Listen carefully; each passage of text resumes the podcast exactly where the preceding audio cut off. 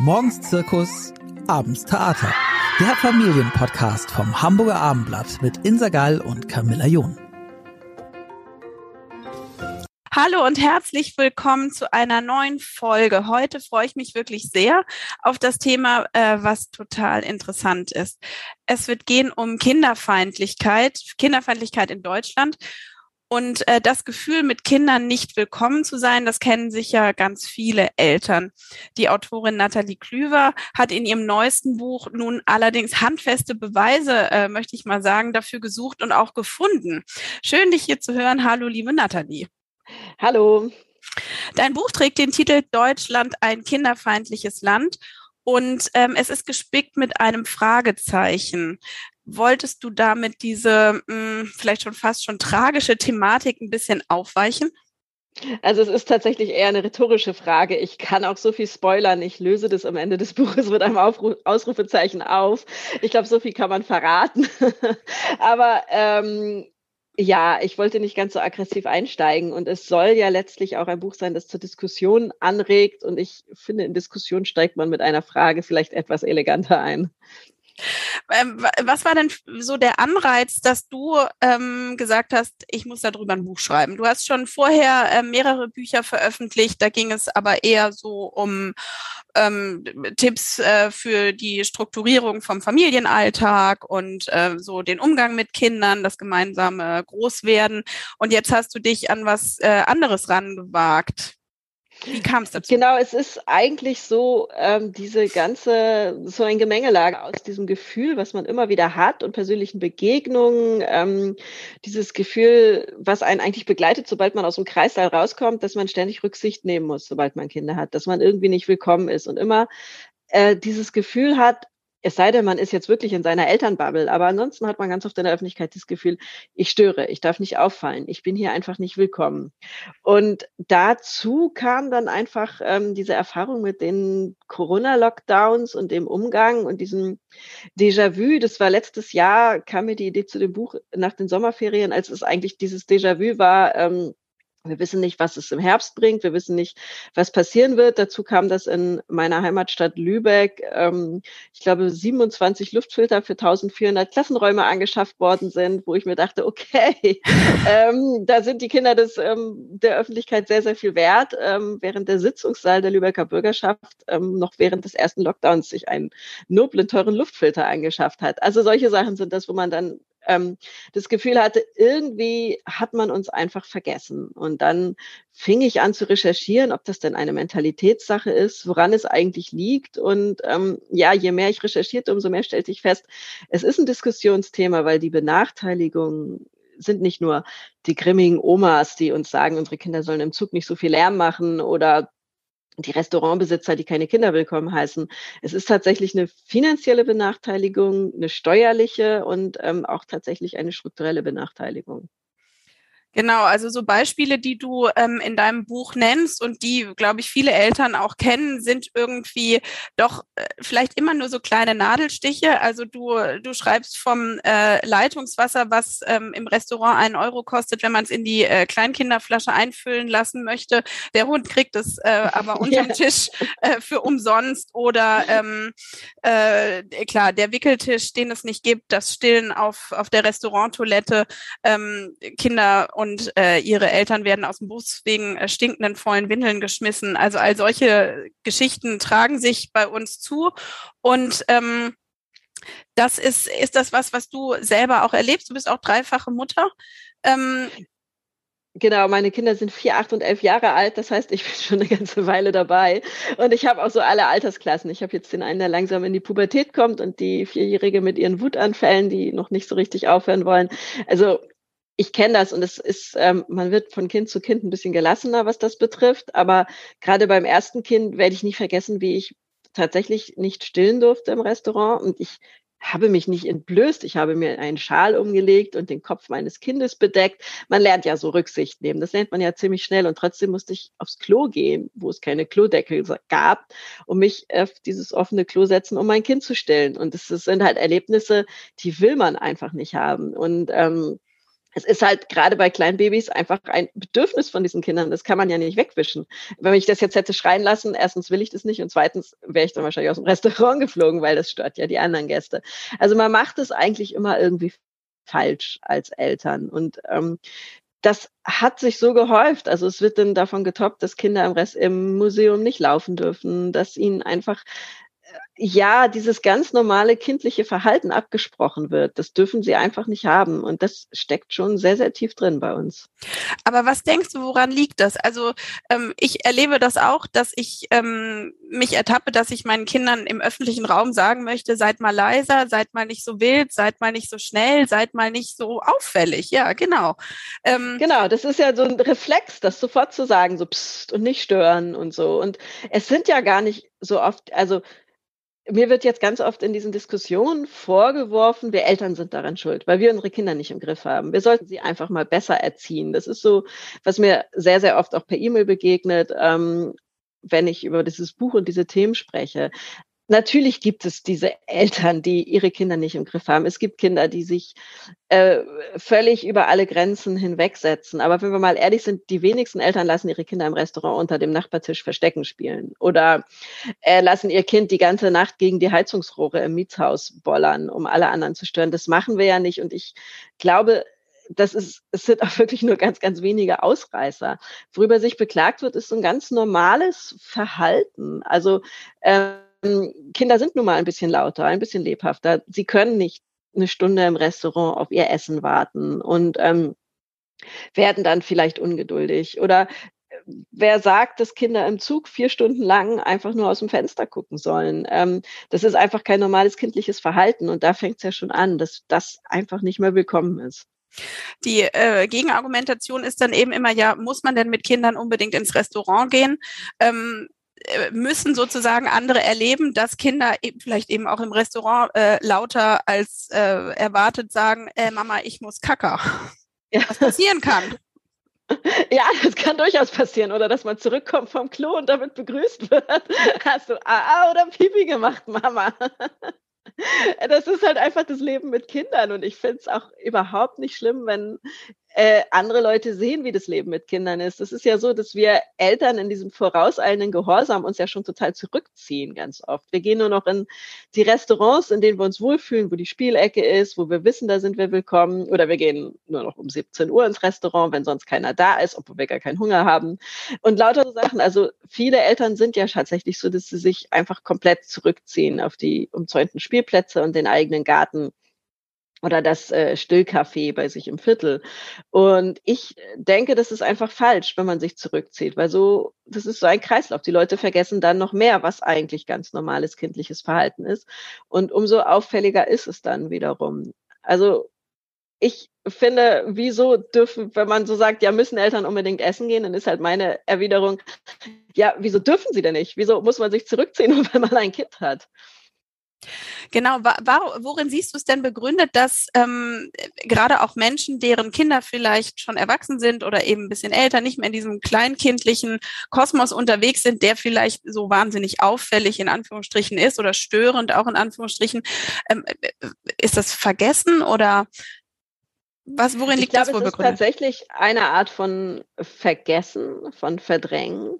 Es ist auch tatsächlich eine Art davon, dass sich früher Leute wirklich mehr zurückgezogen haben und dass sich auch die Art der Erziehung ein bisschen geändert hat. Weg von diesem wirklich autoritären und mehr dazu, Kinder dürfen auch so sein, wie sie sind. Mhm. Mehr in die bedürfnisorientierte Richtung.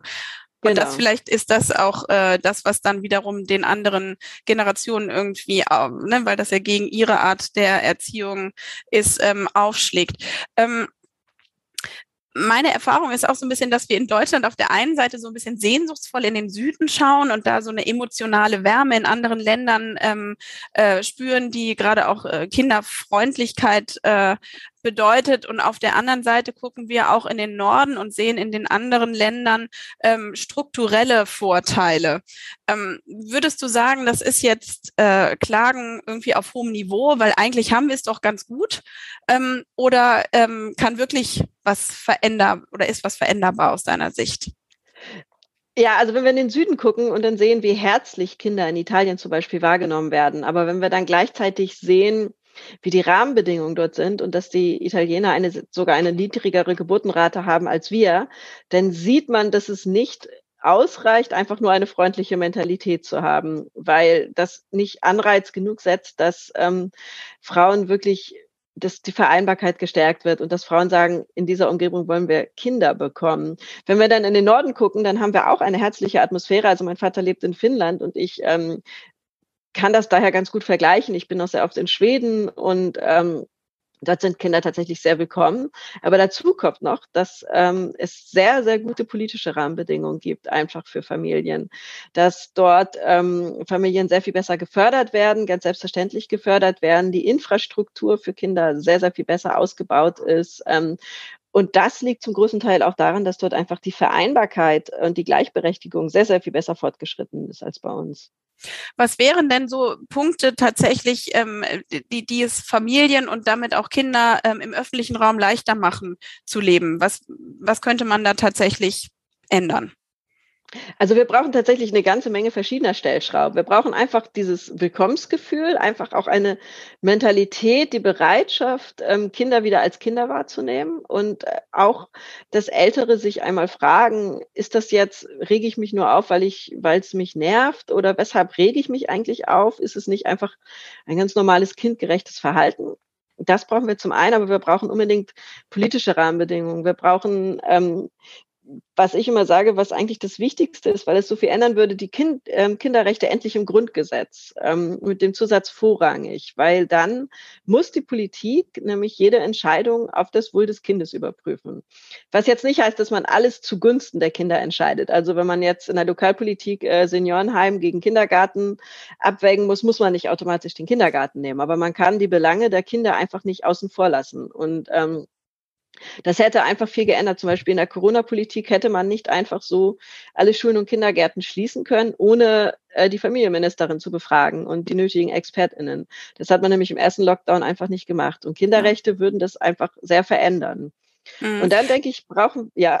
Entschuldigung, nein, sprich gerne weiter. Also was wir unbedingt brauchen, was einfach ähm, die Lobby der Kinder und der Familien stecken würde, ist dann auch das Wahlrecht einfach abzusenken, ganz klar auf 16, weil wir kennen alle diese umgedrehte Alterspyramide und ähm, bei der letzten Bundestagswahl waren über 12 Millionen Wahlberechtigte die, oder WählerInnen, das war die absolute Zahl, die gewählt haben, die waren über 70 Jahre 12, irgendwas Millionen und wir haben 13,75 Millionen Kinder und Jugendliche unter 18, die überhaupt nicht wählen durften. Und ähm, da sieht man einfach schon dieses Missverhältnis. Und deshalb muss man unbedingt das Wahlalter senken. Genau, im Umkehrschluss kann man sagen, Politik wird für Wählende gemacht. Also fällt theoretisch genau. ja eigentlich alles weg, was äh, die unter 18-Jährigen betrifft. Ähm, Glaubst du denn, also das ist bestimmt auch äh, ein Kritikpunkt, den du kennst, dass es heißt, das fehlt da den Kindern an der Reife oder die sind noch gar nicht so weit. Ähm, was würdest du da entgegnen? Das kriege ich ganz oft zu hören. Ähm, also auch teilweise sehr, sehr böse E-Mails, die dazu kommen, wenn ich mich zu diesem Thema äußere, dass ähm, ja die charakterliche Reife fehle und ähm, kind, das kindliche Gehirn sei noch nicht so weit entwickelt. Und ähm, spannenderweise sind das genau die Argumente, die man damals gegen das Frauenwahlrecht gebracht hat, dass ähm, ja. die Frauen sich dann nicht mehr richtig um die ehelichen Pflichten kümmern könnten. Und auch man hat tatsächlich bis vor 100 Jahren noch gesagt, Frauen seien einfach nicht intelligent genug, um wählen zu gehen. Und genau das bringt man jetzt den Kindern entgegen. Aber ich denke einfach, wenn wir sehen, die Fridays for Future Bewegung, wie ähm, motiviert die Kinder sind, wie sehr sie sich einsetzen. Ähm, und wenn man auch mit Kindern und Jugendlichen spricht, dann merkt man, dass sie da sehr, sehr viel Verständnis haben und sich sehr, sehr engagieren und ähm, Natürlich nicht alle, aber wenn wir uns die 50-Jährigen angucken, wie viele 50-Jährige sind denn wirklich politisch informiert? Und ähm, das, das kann man einfach nicht so abschreiben und sagen, nur am Alter mache ich abhängig, wie, wie charakterlich gereift jemand ist. Also ich kenne viele 17-Jährige, die sehr viel reifer sind als manch 50-Jährige. Und ähm, es wird ja auch eigentlich ähm, wie so ein bisschen geübt, ne? ähm, schon so eine Partizipation, aber es ist manchmal eine Pseudopartizipation. Das würde ich genauso auch unterschreiben. Du hast da ein Beispiel. Ähm, es geht um, um, glaube die Umgestaltung von einem Schulhof, ähm, mhm. ähm, was du bei deinem äh, Kind miterlebt hast. Und ähm, ähnliche Beispiele habe ich auch schon gehört. Was, was ist da passiert und ähm, wie würdest du das einordnen? Ja, also das war vom Ansatz her ja ganz nett. Der Schulhof wurde umgestaltet, es gab ein bisschen Geld von der Stiftung und ähm, die Kinder sollten alle ein Bild malen, wie sie sich ihren Traumschulhof vorstellen. Das ist ja schon mal nett, die Kinder so einzubeziehen, weil wer nutzt den Schulhof? Nämlich die Kinder. Aber äh, diese Bilder wurden einfach einkassiert und es wurde nie wieder drüber geredet. Also es wurde nichts evaluiert, es wurde nicht besprochen, und dann wurde was gebaut auf dem Schulhof und die Enttäuschung war groß, weil also bei fast allen Kindern, die haben gesagt, sollen wir uns das jetzt aber nicht vorgestellt und man ist überhaupt nicht auf diese Bildchen drauf eingegangen. Äh, was sagt das aus, wenn Kinder sozusagen erst so angefixt werden, von wegen, ähm, ihr dürft mitentscheiden und äh, wir lassen euch zu Wort kommen und hinterher ähm, ist es dann sang- und klanglos hm, halt doch so, wie die Erwachsenen es wollten? Ja, also das setzt natürlich bei einem Kind frei, wieso werde ich eigentlich gefragt und wollen die mich eigentlich für blöd verkaufen? Also mein Sohn war regelrecht sauer darauf. Der hat sich halt irgendwie gesagt, ja, denn das wird ja einfach, die Erwachsenen machen doch, was sie wollen. Und die Kinder fühlen sich nicht ernst genommen, auch Grundschüler nicht. Und eine wirklich gute Partizipation, also das ist einfach jetzt nur so eine Alibi-Partizipation gewesen, so ein Ach, unser schlechtes Gewissen beruhigen. Und wir haben die Kinder ja mit einbezogen und ähm, aber eine richtige Partizipation hätte die Kinder halt mit denen die Bilder besprochen und hätte ähm, Kinder abstimmen lassen über die verschiedenen Inhalte dieser Bilder, hätte den Kindern gesagt, was möglich ist und auch mitgenommen bei dem Weg, wieso man manche Dinge nicht bauen kann, weil das finanziell nicht möglich ist. Das kann man ja alles begründen und mit den Kindern besprochen, besprechen. Aber äh, das, was man jetzt gemacht hat, das war halt überhaupt nicht auf Augenhöhe mit den Kindern. Und man, das ist immer das Wichtigste, dass man Kindern wirklich auf Augenhöhe begegnet. Ähm, du hast äh, recherchiert auch für das Buch ähm, in äh, politischen Themen und hast zum Beispiel das Ehegattensplitting äh, dir genau angeguckt, äh, Rentenrecht. Was äh, kannst du uns da mitgeben? Wo hakt es da aus deiner Sicht noch besonders? Also beim Rentenrecht war das auch etwas, was mir tatsächlich vorher nicht bewusst war, wo ich am Anfang auch dachte, na ja, Rentenrecht ist jetzt nicht besonders sexy, aber ich mach's mal. Und ähm, dann stellte sich das heraus, dass das eine der spannendsten Sachen war, die ich bei meiner ganzen Recherche halt rausgefunden ja. habe, ähm, wo ich einfach feststellte, dass sich hier die Benachteiligung von Eltern handfest in Zahlen einfach beziffern lässt. Und ähm, das ist Erklärst halt, du uns das einmal? Ja, genau, das war mir vorher auch nicht bewusst. Aber es ist eigentlich ziemlich logisch. Wir Eltern, wir sind ähm, eigentlich doppelt dabei, ins Rentensystem einzuzahlen. Und zwar indem wir unsere Rentenbeiträge zahlen ähm, womit die jetzigen Renten der jetzigen Rentner einfach finanziert werden. Dann zahlen wir aber auch noch unsere Renten, ähm, dann ziehen wir unsere Kinder groß und das kostet uns 130.000 Euro im Durchschnitt, bis sie 18 Jahre alt sind. Und unsere Kinder werden ja einmal unsere Rentenbeiträge, unsere Renten bezahlen und die Renten der jetzigen Kinderlosen bezahlen. Das mhm. heißt, wir leisten einen Beitrag für die jetzigen Rentner und wir leisten einen Beitrag äh, für die äh, kommende Generation an Rentenzahlern. Und dadurch sind wir doppelt belastet. Im Gegensatz zu einem Kinderlosen, der natürlich diese 130.000 Euro an Kosten für Kindern einfach nicht hat und ähm, dem uns voraus ist. Und ich habe da mit einem ähm, Rentenexperten gesprochen, der das auch genau ausgerechnet hat, weil es gibt ja ganz oft das Argument, ja, aber Eltern kriegen doch Kindergeld. Wollte und die kriegen auch doch sagen. diese und diese ähm, Ermäßigung und ähm, dann kriegen die noch BAföG und was weiß ich alles. Und es gibt ja diese extra Rentenpunkte für Eltern und Vorteile in der Pflegekasse. Und das hat er alles gegeneinander ausgerechnet. Ähm, das ist ziemlich kompliziert und sehr umfangreich gewesen, aber herauskam am Ende, dass Eltern trotzdem 55.000 Euro im Schnitt mehr bezahlen als Kinderlose. Und das ist immer noch ganz schön viel.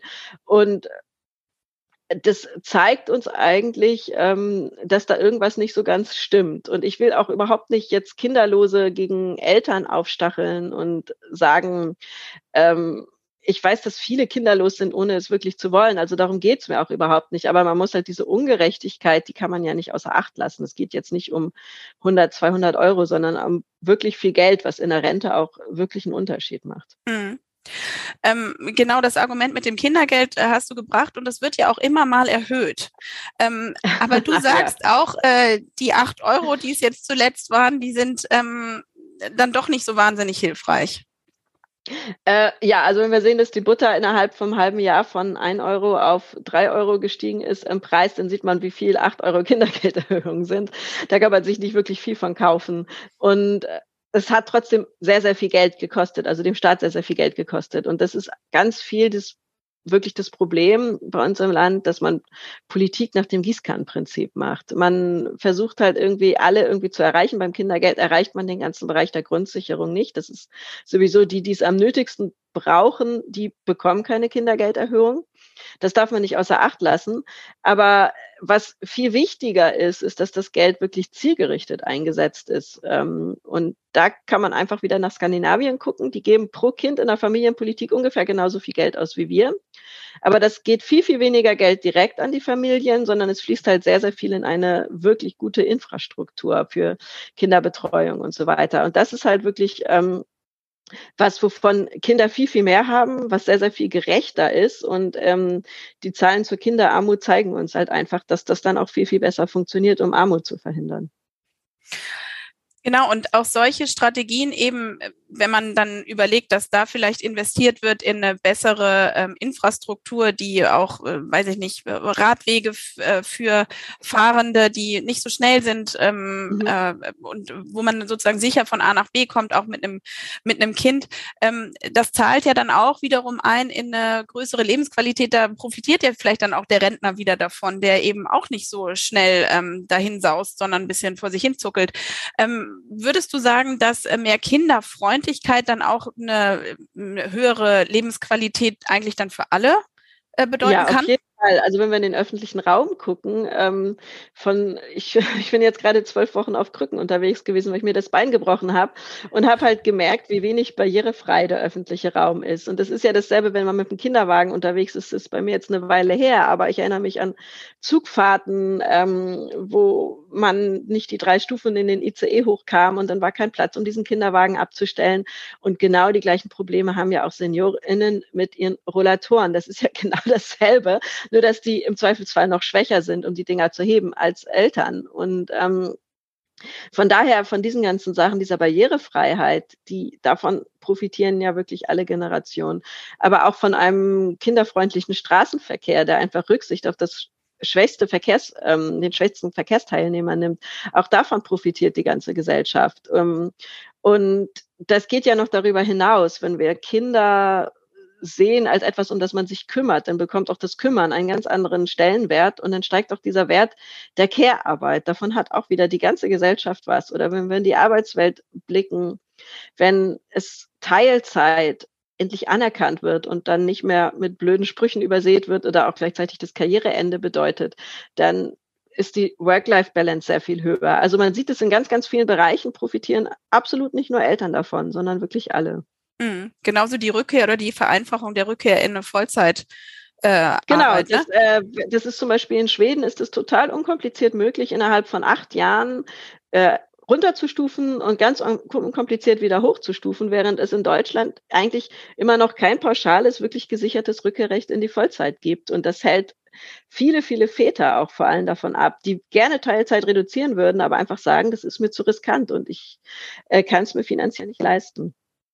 Auch das ist irgendwie so ein Punkt, wo so die Familie sozusagen aus dem Job rausgehalten wird und was so ein bisschen einzahlt auf dieses Kinder sind doch Privatsache und sollen das bitte auch sein und man kümmert sich in der Kernfamilie darum und ähm, die die die restliche Gesellschaft ähm, äh, muss sozusagen nicht damit belangt werden. Ähm, geht das überhaupt zum einen, dass wirklich ähm, dieses ganze Großwerden nur in der Kernfamilie stattfindet? Und was sagst du dazu, ähm, dass du sagst, ja, staatliches Eingreifen oder beziehungsweise staatliche Regelungen, ja, da kommt ja dann auch oft das Argument, dass das heißt, ja, das hättet ihr euch halt vorher überlegen müssen, bevor ihr Kinder gekriegt habt. Also das ist ja so, was einem ständig begegnet, wenn man sich als Elternteil mal irgendwie wagt zu beklagen, dass dann irgendwie kommt, das hast du dir doch selber ausgesucht. Und dann, äh, ja, ich habe mir mein Kind ausgesucht, aber ich habe mir nicht diese ganzen Benachteiligungen ausgesucht. Und ich war mir dessen auch vorher überhaupt nicht bewusst, wie es sich eigentlich wirklich anfühlt. Ähm, oder dieses, ähm, ja, seht doch zu, wie er alleine damit klarkommt. Das ist halt so, auch diese Attitüde gewesen, mit der wir eigentlich durch die Pandemie begleitet worden sind. Seht mal zu, wie er das alleine hinbekommt. Ähm, Homeschooling, Kindergarten und nebenher Homeoffice. Ähm, das haben wir ja gar nicht hinbekommen. Also es, die Zahlen zeigen das ja einfach, die psychischen Belastungen sind immens hoch gewesen und viele Kinder sind auch fachlich einfach auf der Strecke geblieben. Und das zieht sich eigentlich so komplett durch. Dieses, ähm, die Eltern sollen das irgendwie hinkriegen, mit den Kindern nebenher Referate zu machen. Und dadurch wächst halt einfach diese Schere zwischen Arm und Reich. Das, das kann ja gar nicht anders ausbleiben. Mhm. Was sind denn grundsätzlich deine ähm, Schritte, um zu sagen, also es ist möglich, dass äh, Deutschland ein auch kinderfreundlicheres und damit auch familienfreundlicheres äh, Land wird. Aber du hast ähm, zum Schluss deines Buchs freundlicherweise das mhm. nochmal abgepackt in äh, zehn Punkte. Was sind, kannst du da nochmal sagen, was dir da so die allerwichtigsten sind? Also das, was ich schon angesprochen hatte mit den Kinderrechten ins Grundgesetz, um einfach den Fokus der Politik auch auf die Kinder zu lenken, dass man nicht sie nicht einfach übergehen kann. Das mit dem Wahlalter, einfach um diese Verschiebung der Lobbys ähm, zu verhindern. Ich mache auch Politikern gar keine Vorwürfe, weil es ist, glaube ich, ganz normal, dass man sagt, man möchte gerne wiedergewählt werden und macht natürlich dann das, ähm, womit man die meisten Wählerstimmen bekommt. Aber eine Absenkung des Wahlalters würde halt einfach ähm, diese Altersgruppendynamik ein bisschen ausgleichen. Das finde ich sehr wichtig. Und ähm, dann hatten wir auch schon den Punkt mit der Partizipation, die wirklich ähm, konsequent durchgesetzt werden soll. Und nicht nur diese Alibi-Partizipation. Und wir sollten wirklich ähm, Kinder zum Beispiel auch einladen, Kinder und Jugendliche in Ausschüsse, politische, politische Ausschüsse, und zwar egal auf welcher Ebene, Lokal-, Landes- oder Bundesebene. Weil wir hören zu allen möglichen Themen irgendwelche ExpertInnen an, aber bei Kindern- und Jugendthemen lässt man das ganz oft andere machen und nicht die, die wirklich die Experten für den eigenen, das eigene Lebensumfeld sind. Und ich denke, wenn man das einfach machen würde, dann würden Kinder auch tatsächlich einen anderen Stellenwert bekommen in unserer Gesellschaft. Und was findest du, was können wir als Familien, also gibt es was, was jeder eigentlich machen kann? Also wir sollten auf jeden Fall laut werden. Wir sollten uns aufhören zu verstecken. Und ähm, ich will nicht dazu aufrufen, jetzt zu zivilen Ungehorsam. Und ähm, es ist immer noch eine Form von, von Respekt, aber ähm, wir sollten uns nicht verstecken und unsere Kinder nicht ähm, der Gesellschaft vorenthalten, sondern einfach zeigen, wie nur ein ganz normales Leben mit Kindern einfach ist. Ähm, und ich sage halt immer, wer unsichtbar ist, der wird vergessen. Und wer vergessen wird, für den wird halt einfach keine Politik gemacht. Es war ja nicht nur so, dass ähm, wir nichts für uns gemacht wird, ganz oft, sondern dass es einfach vergessen wird, dass diese Zielgruppe und diese Bevölkerungsgruppe Familien mit Kindern überhaupt existiert. Und deshalb sollten wir auf jeden Fall sichtbar werden. Aber ich weiß auch, dass ganz, ganz viele Eltern das einfach nicht mehr können, kräftemäßig. Also es sind viele am Rande ihrer Kapazitäten. Und deshalb sage ich immer, die, die es können und die noch die Kraft dazu haben, die müssen auch laut werden für die anderen mit. Und ähm, Dazu gehört zum Beispiel auch, sich im Elternbeirat zu engagieren. Man kann das ja auf ganz kleiner Ebene schon anfangen. Also es ist immer so, Anfang des Schuljahres gehen bei Twitter dann immer äh, diese Witze rum. Äh, ich habe mich erfolgreich vom Elternbeirat gedrückt und so weiter. Aber ich denke, wir sollten uns nicht davor drücken, weil da können wir ganz aktiv das unmittelbare Umfeld unserer Kinder mitgestalten. Und da fängt es dann ja eigentlich schon an. Genau, und vielleicht, wenn man da die Kraft nicht mehr dazu hat oder die Kapazitäten, dann kann man vielleicht trotzdem sagen, ey, wir fahren Bus und wir gehen auch mal essen und nicht um 17 genau. Uhr, sondern wir zeigen, um 19 Uhr. Es gibt uns. Genau, wir, äh, ja. wir, sind ja nicht weg, nur weil wir Kinder haben und kommen erst nach 18 Jahren wieder raus. Also genau. Oder ähm, man kann auch in Verbänden sich ähm, passiv engagieren. Das ist natürlich jetzt eine finanzielle Sache und das ist ja auch so eine, äh, wo viele, viele Eltern zurzeit finanziell einfach sehr benachteiligt sind und auch von diesen Entlastungspaketen nicht in dem Maße profitieren, wie es eigentlich nötig wäre. Aber die, die es sich leisten können, können zum Beispiel in entsprechenden Lobbyverbänden auch einfach Mitglied sein und diese finanziell unterstützen. Oder den Verein der Freunde in der Schule, den Förderverein im Kindergarten, überall da, wo es unseren Kindern zugutekommt. Du bist auch Mitglied in einem Verein, glaube ich, oder in deiner Stadt, in Lübeck? Also ich bin tatsächlich im Kindergarten in der Elternvertretung und ich war es früher in der Grundschule, jetzt bin ich es auf dem Gymnasium, genau. Also so in dem Maße, wie ich es irgendwie unterstützen kann und wo ich mich engagieren kann, genau. Und ich glaube, ein Beispiel habe ich irgendwo von dir gehört, da ging es um äh, das Schulessen, was äh, plötzlich irgendwie mhm. doppelt so teuer werden sollte. Genau, also das war das Kindergartenessen. Das sollte bei uns in der Stadt in Lübeck von 50 auf 100 Euro im Monat erhöht werden. Und ähm, also ich habe zwei Kinder, einem Hort, einem Kindergarten, die hätte es beide betroffen. Ähm, der Große nicht, der ist nicht mehr in der Schulbetreuung.